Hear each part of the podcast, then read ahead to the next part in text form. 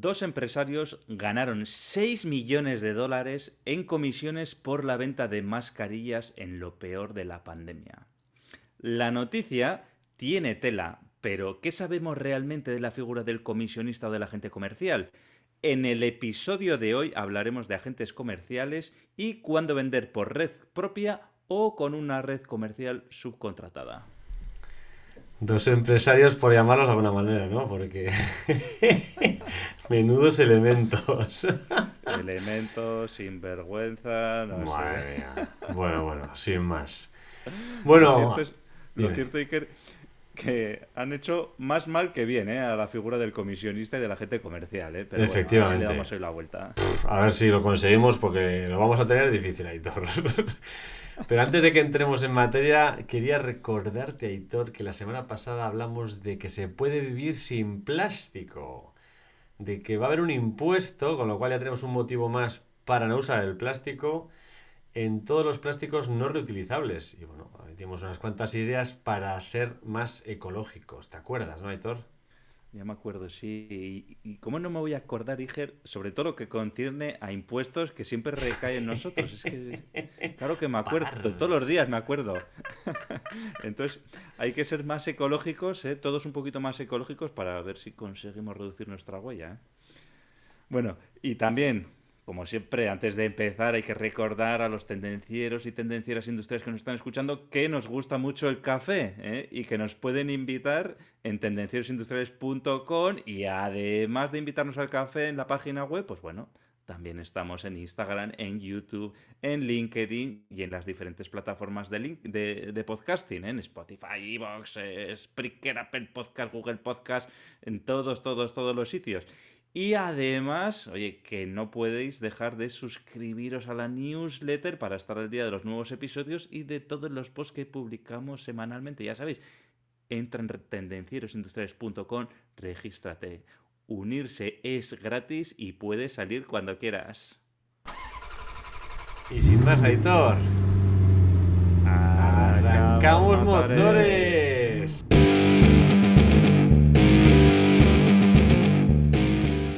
Tendencieros industriales. Tecnología, productividad y ventas.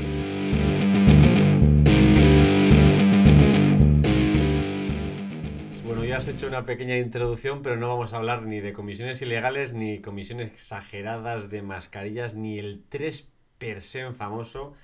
Hoy lo que quiero comentar contigo, Aitor, son los diferentes caminos que puedes tomar en tu empresa o en la mía para llegar a los clientes B2B. O sea, vamos a hablar de B2B y vamos a hablar de quiénes son los mejores vendedores en tu empresa o en mi empresa para maximizar las ventas. Eh, si nos ponemos en situación, imagínate que yo tengo una empresa que fabrica un componente, una máquina o que vende un servicio para otras empresas, pues es el B2B, ¿no? Vamos a centrarlo así. Entonces, hablaremos de diferentes fórmulas, diferentes caminos para llegar a ese cliente y cerrar las ventas. ¿Y cómo pueden ser esas fórmulas? Pues a mí se me ocurren dos, pues tener nuestra red comercial propia o apoyarnos también en los colaboradores que pueden ser los agentes comerciales, por ejemplo. ¿Qué te parece?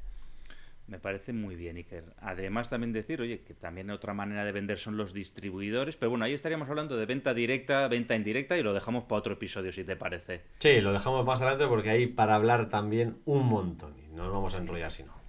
Y además también Hoy nos olvidamos de temas de marketing también, nos olvidamos, de, nos olvidamos también de otros canales de venta, como es el canal online, como son los marketplaces, y nos vamos a centrar en ventas físicas, en la venta tradicional, que por mucho hay que exista, no va a desaparecer en muchos años. ¿eh?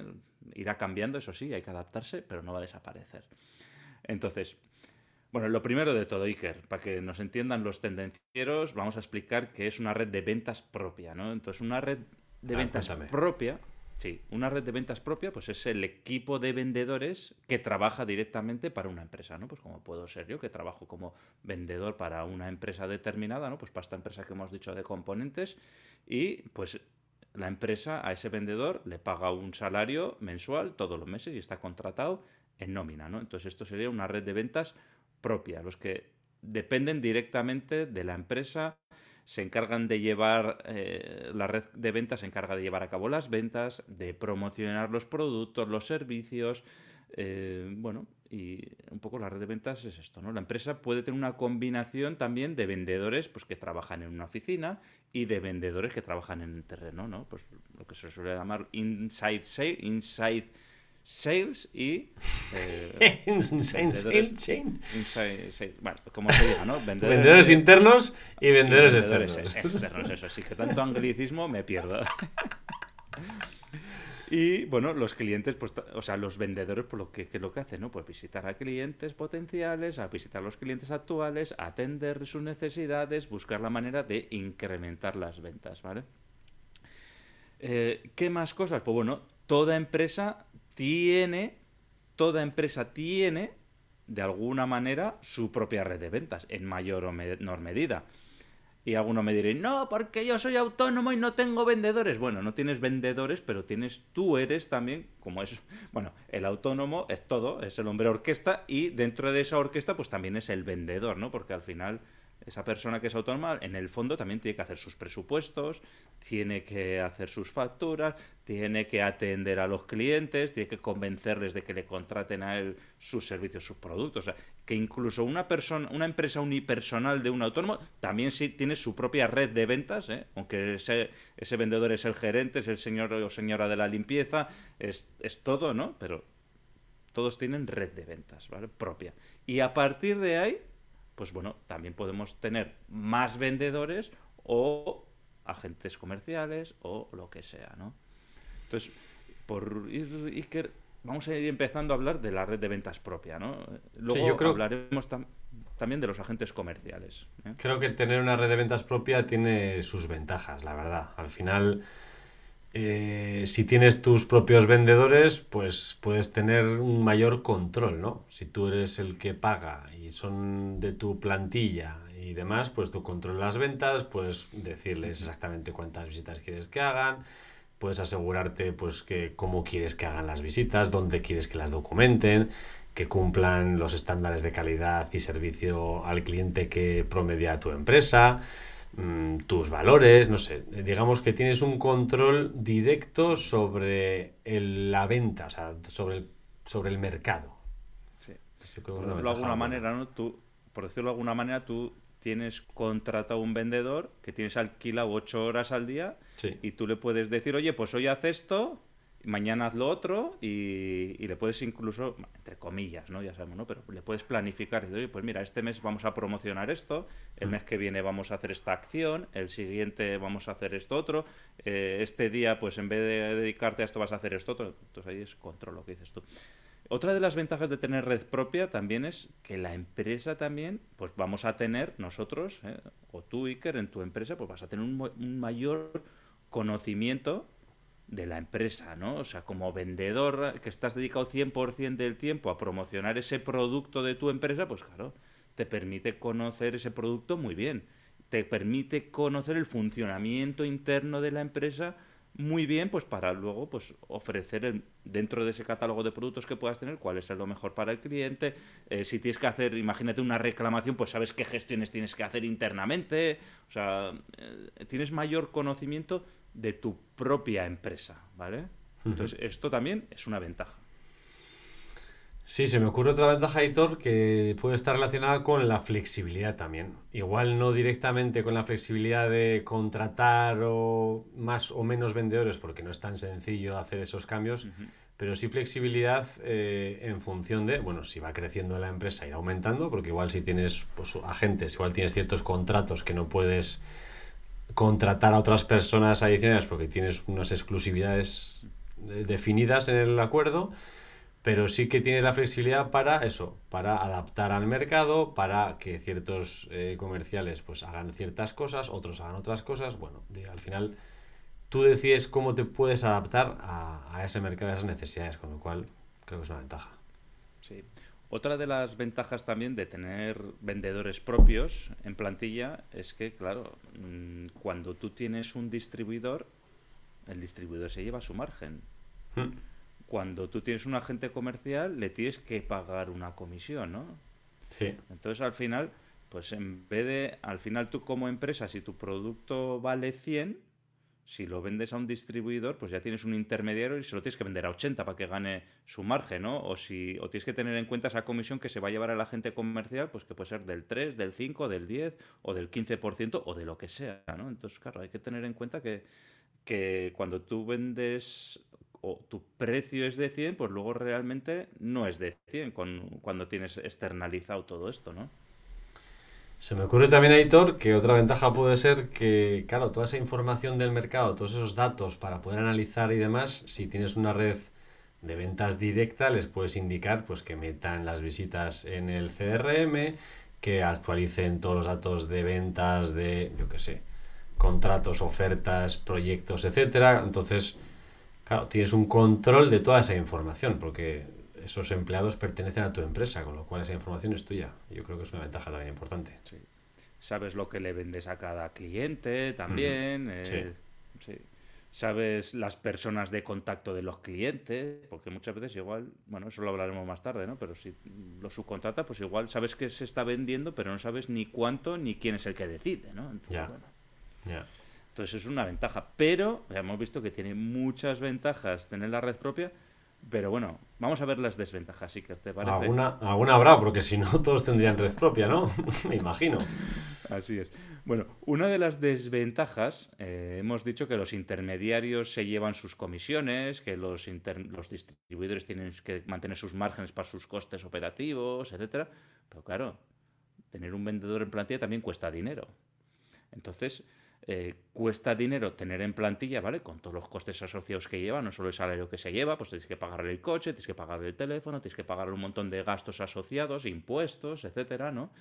Y además también tienes que capacitarlo, con lo cual también eso es un coste añadido en euros y en tiempo también, porque, eh, bueno, pues porque hace falta, nadie, nadie sabe, nadie nace sabiendo, y pues bueno, hay una serie de costes que van a ser fijos independientemente, ¿sabes? A mí el, el tener un vendedor, ahora me voy a inventar la cifra, me cuesta 4.000 euros al mes. Hmm. Pero es que esos 4.000 euros al mes son independientes de que el vendedor venda ese mes 0 euros o que ese mes venda 100.000 euros o un millón de euros, pero los 4.000 euros los vas a tener, ¿no? Entonces, eh, si la venta es pequeña, pues es una desventaja, ¿no? Porque sobre, si tú imagínate que ese vendedor vende 10.000 euros, pues es el 40% el coste del vendedor sobre, sobre la facturación.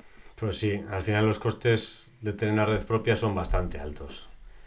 También creo que es importante, Aitor, que, que haya alguien que vigile al rebaño. Entonces, si tienes vendedores propios, necesitas tener también un jefe, ¿no? Un responsable comercial de esos vendedores, pues que verifique que trabajan como la empresa quiere, que atienden al cliente de la manera que toca, que cumplen los objetivos para que la empresa cumpla los suyos. O sea, hace falta también, pues, personas adicionales que no están directamente relacionadas con los clientes que hay que meter también dentro de la plantilla. O sea, que otro más a chupar de bolsa. Esos 4.000 euros del comercial hay que sumarle pues los 8.000 que va a cobrar. eso es, la parte proporcional de costes indirectos. ¿no? Dice, oye, ¿cuántos, ¿cuántos supervisores hay? Un supervisor por cada 10 vendedores, un, jefe de ventas, ¿no? Por cada 10 vendedores. Y el jefe de ventas ya no son 4.000, son 6.000, eh, por decir algo.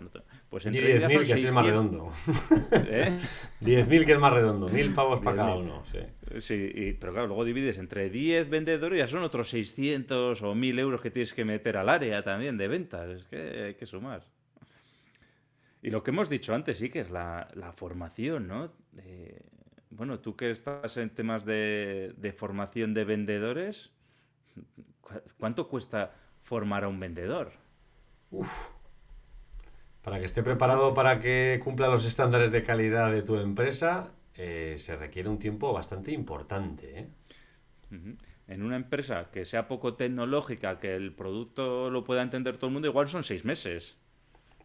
Mínimo, mínimo. Es una empresa normal, que, de productos y servicios que, es, que podamos entender todos. Pero si es una cosa especializada, que igual necesitas dos años para que esa persona empiece a ser productiva al 100%? Sí, podría ser tranquilamente un par de años, sí. Pues fíjate si es, si es coste, ¿eh? Coste y tiempo y coste de oportunidad también. Y dicho esto, Iker, aquí lo que tengo que decir es que eh, qué mejor forma de formarse que accediendo a la biblioteca de tendencieros industriales, ¿eh? Sí, señor. En tendencierosindustriales.com barra biblioteca. Ahí hemos puesto unos libros para que te puedas formar como vendedor, para que te puedas formar en ser más productivo, para que te puedas formar en mejorar tu marca personal. Recomendaciones, todos ellos de los invitados de nuestro podcast, ¿eh, Iker? Muy buena. Aquí lo ponemos fácil, ¿eh? Oye, por lo menos aquí el coste ya va directamente asociado a esta página. En la biblioteca tú puedes ir allí y comprarte el libro que más te interese para lo que necesitas formarte en tu nuevo trabajo. Así es, Iker. Y nosotros no vendemos libros, ¿eh? pero el coste de un libro es muy pequeño para toda la sabiduría que te puede proporcionar. ¿eh? Eso es, sí, señor. Bueno, ¿qué más desventajas sí que tiene eh, tener una red de ventas propia? A ver, cuéntanos. Claro, eh, si solo tienes una red de ventas propia, al final la, la cobertura geográfica está limitada. Entonces, dependiendo de cuántas personas tengas, pues podrás cubrir las, zonas o el área de una manera o de otra. Entonces, claro, si eres una empresa muy grande con muchos eh, comerciales, pues seguramente es fácil, pero lo habitual es tener pues una plantilla limitada, con lo cual cubrir geográficamente todo pues es complicado.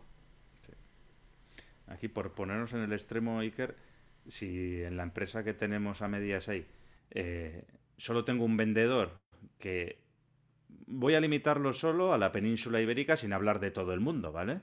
Dice, claro, y, y me consulta una persona de Madrid que tengo que ir a visitar y luego me consulta una persona que está en Barcelona, por decir dos ciudades que todo el mundo conoce en- a nivel mundial, o estoy en Madrid o estoy en Barcelona. No puedo estar en dos sitios a la vez para Sí. hacer esa visita ese día.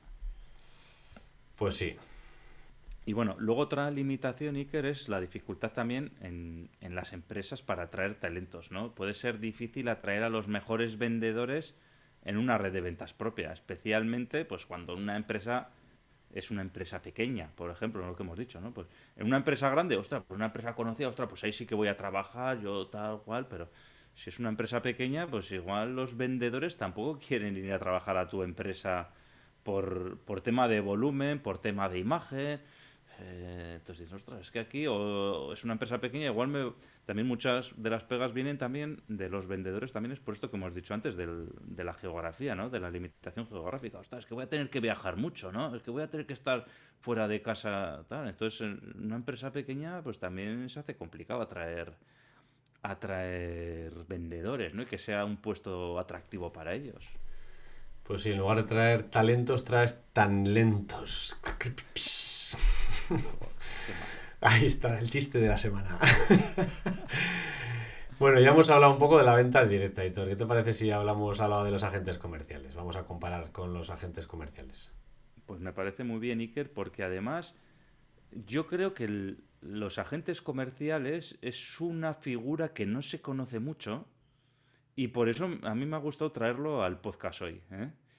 También tengo que decir, Iker, que tú ya sabes, pero aquí la gente, los que nos escuchan no saben, pero yo he sido agente comercial durante una temporada. ¿eh? he sido agente comercial y también en su día estuve a cargo de un equipo de agentes comerciales. ¿eh? O sea que de lo que vamos a hablar ahora, algo sé. ¿eh? Ya- ¿Sabes, no? Algo sé, algo sé. Bueno, pues si te parece, lo explico yo, Hitor, y así tú me corriges. ¿Cómo Ujú. lo ves? Bien, no hay que corregir mucho, pero sí. sí. Vale, vale, vale. bueno, al final hemos visto que tener una red comercial propia pues tiene costes elevados y si queremos ir a lugares pues que están desplazados, Madrid, Barcelona, uno de otro, pues es complicado y que si los márgenes son ajustados, pues tener un vendedor propio, pues hay que cubrir unos costes fijos altos, con lo cual pues es difícil, ¿no? Entonces, en esos casos, pues habrá que recurrir a otras opciones, que pueden ser lo que hemos dicho, los agentes comerciales, es una de las opciones. Es una figura que hoy en día está yo creo que más en desuso, pero que en el pasado estaba, era bastante habitual ven- tener vendedores comerciales, o sea, agentes comerciales eh, de industria, porque igual ahora se ve en, otras, en otros apartados, pero industria es un poco más complejo. Al final no deja de ser un individuo, un autónomo que tiene su propia empresa, pero que actúa en nombre de otra empresa o de otras empresas, que pueden ser los fabricantes o el principal o como queramos llamarlo. Y lo que hace es, pues, promueve y vende los productos o servicios de otra empresa, que puede ser de la misma o de varias distintas. Y ese agente comercial pues contacta con los clientes potenciales, negocia los acuerdos, realiza ventas en su nombre y bueno, pues a cambio de hacer todo este trabajo gratis, porque no le pagan una nómina, pues recibe una comisión de todas las ventas realizadas. Más o menos algo así, ¿no? Sí, sí. Gratis no, Iker, ¿eh? Trabaja a cambio de una comisión de ventas. ¿eh? Eso es. Lo que pasa es, lo que pasa es que esto es, esto está muy bien para los fabricantes porque es a éxito. Entonces, si no vendo, si ese eh, agente comercial vende cero, mis gastos como fabricante de, de, de mis, mis, gastos de venta de vendedor es cero, porque no vende. Y luego también hay que decir, Iker, que el fabricante es el que sigue manteniendo siempre la propiedad del producto y es el responsable de, normalmente el fabricante es el responsable de la distribución, de la entrega del material, eh, de que los contratos se cumplan, ¿vale? Y el agente comercial básicamente actúa como un intermediario entre el fabricante y los clientes, ¿vale? Entonces, es el, agente comercial pues trata con los clientes, consigue los pedidos, se los pasa al fabricante eh, y el fabricante luego a partir de ahí es el que se encarga de todo, de fabricar, de producir, de la logística, de enviárselo al cliente, etcétera. Y cuando se factura, pues pum, le da su comisión. Y, y lo que hemos dicho, pues que el agente comercial no es, tiene un acuerdo comercial, tiene un contrato comercial, pero no es un empleado de la empresa, ¿vale? Del fabricante. Y por ese motivo no tiene tampoco autoridad a tomar decisiones en nombre de la empresa, ¿vale? Aunque sí que, lo que hemos dicho, puede tener cierta autoridad para negociar o cerrar contratos, ¿no? Pues de, oye, pues no, es que pues yo como agente comercial, pues tengo, eh, puedo hacer pues un descuento X sobre este material que tengo en la lista de precios, o puedo hacer ciertas concesiones que ya tengo patadas con la empresa, ¿no? Oye, pues, pues para negociar con el cliente, ¿no? Oye, pues... Mmm, eh, puedo hacer este descuento adicional, puedo negociar los portes, puedo no sé qué, pero bueno, eso ya está pactado anteriormente con el, con el, con el fabricante. Y lógicamente, el agente comercial, cuanto más caro venda el producto, mayor va a ser su comisión de ventas. ¿eh? Con lo cual, al, al agente comercial le interesa también vender caro entre, vender caro entre comillas, vender al precio justo, o sea, le interesa rentabilizar. Entonces, busca el siempre va a buscar el equilibrio entre, entre precio y venta, ¿no? Hostia, aquí vendo, si vendo muy barato tampoco me interesa porque pierdo, pierdo, pierdo, pierdo comisión. Y si vendo muy caro, pues no voy a venderlo. Entonces, eh, la gente a la gente comercial le interesa mucho el afinar el precio de venta con ese cliente, ¿no? Y hablando de agentes comerciales, Iker, hay que decir que los agentes de los futbolistas también son agentes comerciales, ¿eh? Pues sí. Tienen su, tendrán su propio marco y su propio colegio de agentes futbolistas, pero en el fondo son agentes comerciales que cierran operaciones comerciales y el servicio es el servicio del futbolista en ese equipo o el servicio del futbolista prestando su imagen para una marca o lo que sea. Entonces, la gente, eso también es eh, los agentes de los futbolistas, de los deportistas, etcétera, también son agentes comerciales, ¿eh? pues ahora que vienes a comentar este tema, el, documental de, de, Figo, que bueno, habrá muchos detractores por su polémico fichaje por el Real Madrid en su momento, muy interesante, que está Paolo Futre como agente o como colaborador en la negociación. Te recomiendo que veas, Aitor, el, el documental porque es una masterclass de negociación. ¿eh? Además de que cuenta ciertos intríngulis ahí de la historia. Muy interesante el capítulo. Muy interesante. No lo he visto, pero ya lo buscaré para verlo. Pues búscalo y está en alguna de estas plataformas que ofrecen series. Y me gustó mucho. Y habla de eso, habla de agentes comerciales, de cómo se producen las ventas, las negociaciones, las comisiones que se lleva cada uno. Que dices, igual es el titular y dices, ostras, Pablo Fute se levantó esa comisión por no hacer nada. Bueno, no hacer nada es un decir. Eso es. Miras el documental y me cuentas si es nada o es todo. Bueno, al final hemos dicho que si eres futbolista, pues puedes tener un agente comercial, pero hay otras muchas ocasiones en las cuales puede haber eh, agentes comerciales. Una de las formas, digamos, habituales de usar agentes comerciales es cuando te vas a expandir a un nuevo mercado. Cuando vas a un mercado nuevo, que habitualmente suele ser países distintos en los cuales tú produces el producto, Pues si producimos el producto aquí en Euskadi, pues imagínate que te quieres ir a Francia a vender el producto. Pues bueno, pues lo que puedes hacer es antes de contratar a gente dentro de tu plantilla, pues buscas un agente comercial. Entonces buscas un agente comercial que conoce un poco la zona, que quizás lleva productos similares al, al que tú estás ofreciendo, pero no entra en competencia con tu producto. Bueno, se lo asignas a esa gente y dado su conocimiento de clientes, mercado y demás, pues te puede ayudar a a entrar a ese nuevo mercado sin gastar dinero excesivo y sin pues tener conocimiento tú del mercado. Luego ya, si eso va muy bien, pues normalmente a veces se, se transforma en montar ahí tu filial y quizás ya contratar a tus propios empleados. Pero claro, un paso inicial pues puede ser ese. Eh, has dicho, Iker, que somos una empresa del País Vasco y que te quieres expandir a Francia, pero es que la figura de la gente comercial también la puedes aplicar a, regiones más pequeñas. ¿eh? Es muy habitual, en, por ejemplo, aquí en España, tener regiones comerciales pues, que te atienden eh, comunidades autónomas. Por ejemplo, oye, pues un agente comercial que te atiende la comunidad autónoma de Madrid, otro que te atiende todo Galicia, otro que te atiende el Principado de Asturias y igual Cantabria, otro el País Vasco, otro Cataluña. También agentes comerciales, depende, pues que se dedican solo a, porque es muy grande, pues a la provincia de Vizcaya, o a la provincia de lo que sea. Eh, o sea, que es, muy habitual también en incluso dentro, o sea, no hay que irse a regiones grandes como un estado, sino que en regiones más pequeñas también es habitual el uso. Y, y lo que dices, si eres sobre todo, si eres una empresa pequeña, ¿no? Pues normalmente sueles tener limitaciones de recursos, ¿no? Hmm. Entonces, claro, yo eh, lo que decía antes, ¿no?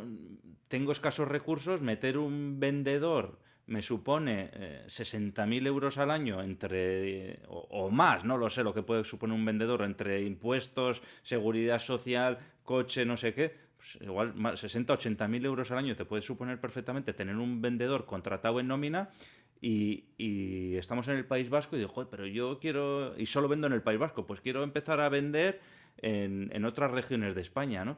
Eh, claro, voy a poner un vendedor para que me venda en Madrid, otro vendedor para que me venda en Cataluña, otro vendedor para que me venda en Valencia, otro vendedor para que me venda en Galicia, otro en, otro en Andalucía. Pues bueno, pues lo que buscas es igual una red de agentes comerciales que empiecen a hacer esa labor de comercialización, en la cual tu gasto va a ser proporcional a las ventas que hagan. Oye, es que he abierto, he, llegado a un acuerdo con un agente comercial en Andalucía que me ha vendido mil euros. Bueno, pues mil euros, si tengo una comisión a el 10% me va a costar 100 euros. Entonces, bueno, pues por 100 euros ya tienes un, pequeño un vendedor ahí, una persona que te está haciendo las ventas de, de Andalucía. Hombre, a ver, realmente por 100 euros pues ni le va a interesar a, la gente comercial ni a ti, ¿no? Pero bueno. Pues sí, eh, está claro. Ya me entiendes. Sí, que en ese caso no interesa a ninguno, pero sí, sí sí, cuando tienes limitaciones de recursos o cuando quieres aumentar también la presencia en el mercado, ¿no? Que puedes tener pues una zona bien cubierta, pero quieres aumentar la presencia porque la competencia es muy fuerte o por lo que sea y dices, oye, pues además de tener eh, los recursos que tengo, pues quiero tener eh, más recursos. Entonces, pues bueno, eh, contratas una red de agentes que, te da mayor cobertura geográfica y que una presencia más fuerte en el mercado, ¿no? Poder atacar a, los clientes de la competencia pues con más recursos. Así es. Y luego, ¿qué más cosas, sí? Que, pues si volvemos al ejemplo anterior, dices, claro, yo estoy establecido en el País Vasco, pero quiero empezar a vender en Andalucía. ¿Qué, soy, qué, qué sé yo de Andalucía? Por no decir de Francia, que encima hablan en francés. ¿Eh? ¿qué sé yo de Andalucía? Pues realmente por lo que pueda ver en la página web, tal. Pues bueno, ahí la figura de ese agente comercial que puedo contratar me puede dar una información eh, más fiable y, mejor de la que yo puedo adquirir, ¿no? Entonces, por ese costo de intermediación que vamos a tener, además voy a tener una información fiable y una retroalimentación de esa zona en la que va a estar vendiendo esta agente comercial, ¿no? Vamos, vamos a tener ese, pues, no sé cómo decirlo, ¿no? Ese esa retroalimentación, ¿no? El agente comercial ya conoce el mercado. Entonces, normalmente los agentes comerciales llevan una cartera de productos variados, ¿no? Y todos suelen estar relacionados entre sí y el cliente final suele ser similar. Entonces, ese agente comercial ya conoce a los clientes a los que podemos venderles, porque les está vendiendo no mi producto, pero productos complementarios con otras marcas que está representando, ¿no? Bueno, ¿y qué más, Iker? ¿Qué más me cuentas? A ver. Pues si te parece hablamos de las desventajas también que tienen los agentes comerciales, porque no todo van a ser ventajas, sino como hemos dicho antes, tendríamos todo lleno de agentes comerciales.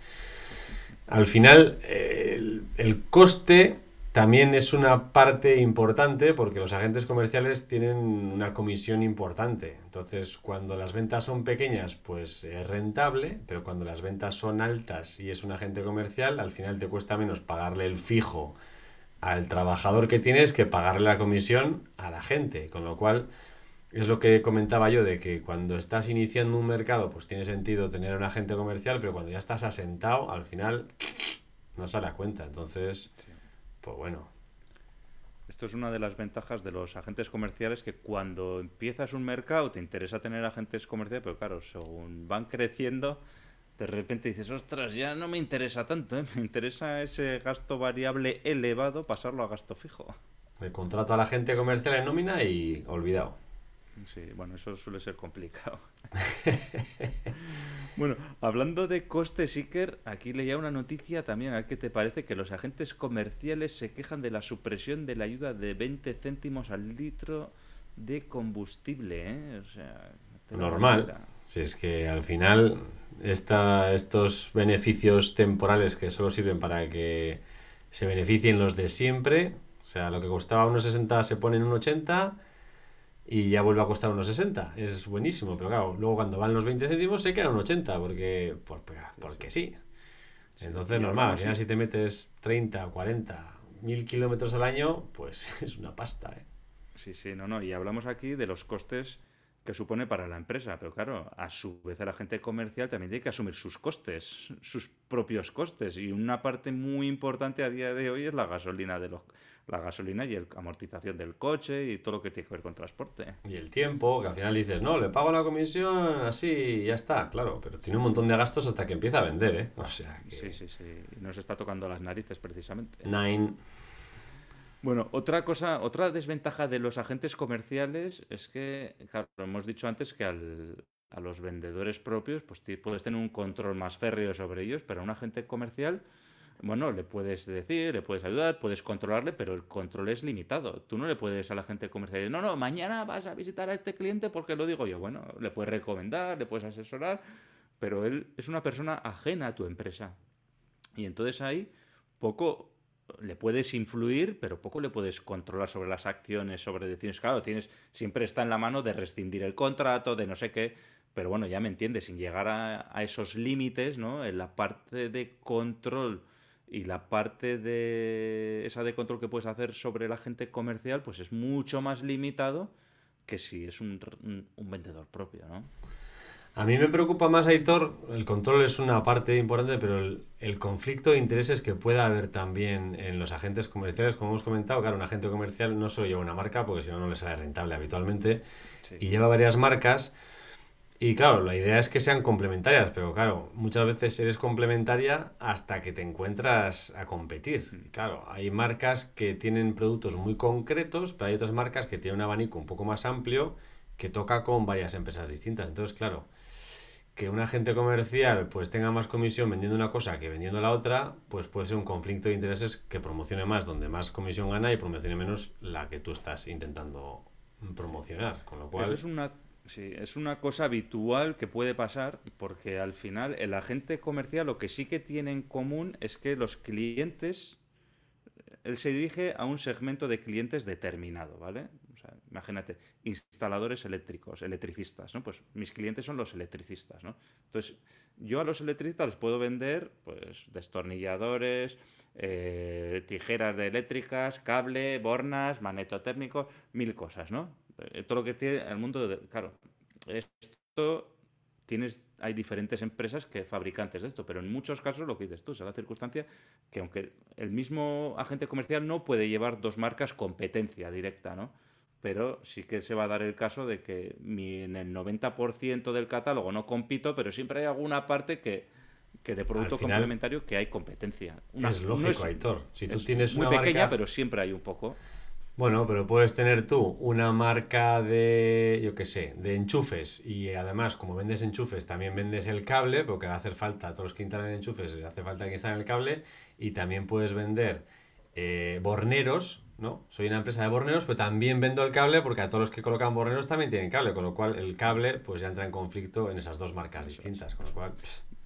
que normalmente el cable será el producto complementario, que será un porcentaje muy bajo de la facturación, porque si no serían competencia y no podría llevar las dos marcas, ¿no? Exacto. Pero sí que siempre esto siempre se va a dar. Y luego también Iker, una cosa una cosa así que puede en la que va a ser peor es en el tema de la comunicación, ¿no? De claro, el agente comercial representa varias marcas, ¿no? Entonces ahora me pongo la la visera de este fabricante, mañana me pongo la camisa del otro, al día siguiente me, quito la camisa y me pongo la chaqueta del otro, ¿no? Entonces, claro, eh, vas, vas al mismo cliente pero con diferentes prendas de vestir, ¿no? y entonces al final, pues claro, la imagen, si es tu vendedor el que va, pues siempre va con la misma chaqueta, la misma visera, la misma camisa, siempre va con el mismo discurso, ¿no? Entonces la comunicación es mucho más clara, ¿eh? mucho más directa y pues cuando va un agente comercial, pues bueno, puede dar lugar pues a que, bueno, pues ahora que esto, ahora lo esto, ahora lo otro, ¿no? El que, el que no haya tanta comunicación y que haya esa pérdida también de información hacia atrás también, ¿no? Hacia la marca, ¿no? Lo que hemos comentado antes. Sí. Al final, pues lo que has dicho vale para la comunicación ineficiente y vale también para la pérdida de identidad de marca. Al final, si tú estás promocionando siempre una ¿no? una serie de productos concretos, pues dependiendo qué otros productos concretos, pues esa identidad de marca se pierde. Entonces, ¿no? Te fijas más en el agente que en la propia marca, ¿no? Si, tienes una red propia, pues el comercial es el representante de la empresa y, está transmitiendo una identidad propia. Sin embargo, la gente pues transmite pues la gorra que se haya puesto ese día, con lo cual, pues cambia bastante. Bueno, Iker, Sí, ya hemos hablado, hemos la red de ventas propia, la gente comercial, pero yo creo que ya toca el momento de decidir cuándo vamos a ir con vendedores propios o cuándo vamos a ir con vendedores externos. ¿Qué te parece? Vale, venga, si damos unas pistas unas pinceladas para que la gente se organice. Entonces, lo primero, alcance geográfico, ¿vale? Sí. Si la empresa. Si la empresa, si nos queremos expandir a nuevos mercados, pero cuando digo geográficos no que sí, pues es probable que va a ser mucho más efectivo contratar con un agente comercial o incluso un distribuidor, porque ese agente comercial va a tener conocimiento de esa zona geográfica nueva en la que no llegamos, ¿no? Y ya va a tener las conexiones con los clientes realizadas, con lo cual va a ser mucho más fácil introducir tu marca en ese mercado. Si hablamos de recursos, pues si la empresa no tiene recursos necesarios para desarrollar la fuerza de ventas propia, pues al final tienes que ir a la opción de agentes comerciales o ya distribución indirecta, vamos. Pero si hablamos de venta directa, pues tiene que ser vía agentes comerciales. Esta es, sencilla. ¿Tengo pasta? Puedo ir directamente con comerciales míos. ¿No tengo? Pues no tengo más narices que usar agentes. ¿Sí o no? Efectivamente. Lo mismo, esto además, esto se ve reflejado luego en los costes, ¿no? Normalmente cuando tú llegas a un, quieres vender en un nuevo mercado, te interesa que los costes sean los más bajos posibles. Entonces, claro, lo más eficiente va a ser tener un agente comercial, ¿no? Que, oye, pues no, es que vende 10.000 euros al mes. Claro, 10.000 euros al mes. Lo que he dicho antes, a un 10% de comisión son 1.000 euros. Claro, tener un comercial propio son 5.000. Entonces dices, 5.000 me lo estoy inventando otra vez, ¿eh? Pero claro, 5.000 por 10, pues dices, 50.000 euros de facturación es el punto de inflexión en el cual me interesa ya tener un vendedor eh, propio en esa región, en esa zona. Entonces, si estoy por debajo de esos de 50.000 euros al mes, eh, pues no me va a interesar. Y si estoy por encima, pues lo que me va a interesar es tener un vendedor propio, porque los costes fijos van a ser menores que los costes de la comisión. Entonces, bueno, es muy normalmente, pues eso, cuando em, empiezas con un mercado, empiezas con agentes comerciales, luego ya empiezas a meter vendedores propios, eh, bueno, y así es como se va trabajando este tema. Otro punto también a tener en cuenta, si quieres decidir entre agentes comerciales o vendedores directos, es que control tienes sobre tu marca. Que tu marca es importante. Realmente hay una transmisión de marca, el mercado entiende tu marca. Claro, si tu marca es algo importante para la venta, lo, lógico es que prefieras vender directamente y así tener el control sobre la imagen que da tu marca y cómo se promocionan esos productos. Si realmente entras en un mercado en el que la marca que tú tienes no es importante, no está conocida todavía, pues bueno, entonces puedes plantearte hacerlo mediante agentes comerciales que realmente pues lo harán a su manera. Y luego el último punto, Iker, siguiendo también, ya no, también hablando de marca, ¿no? Pero es el, el punto contrario que sería el conocimiento del mercado, ¿no? Entonces, si quieres tener un conocimiento, si necesitas un profundo conocimiento de mercado para vender, no te quedará más remedios que ir con una red de ventas propia. ¿eh? Si no es necesario esto, pues bueno, pues podrás ir con tu red de ventas de agentes comerciales.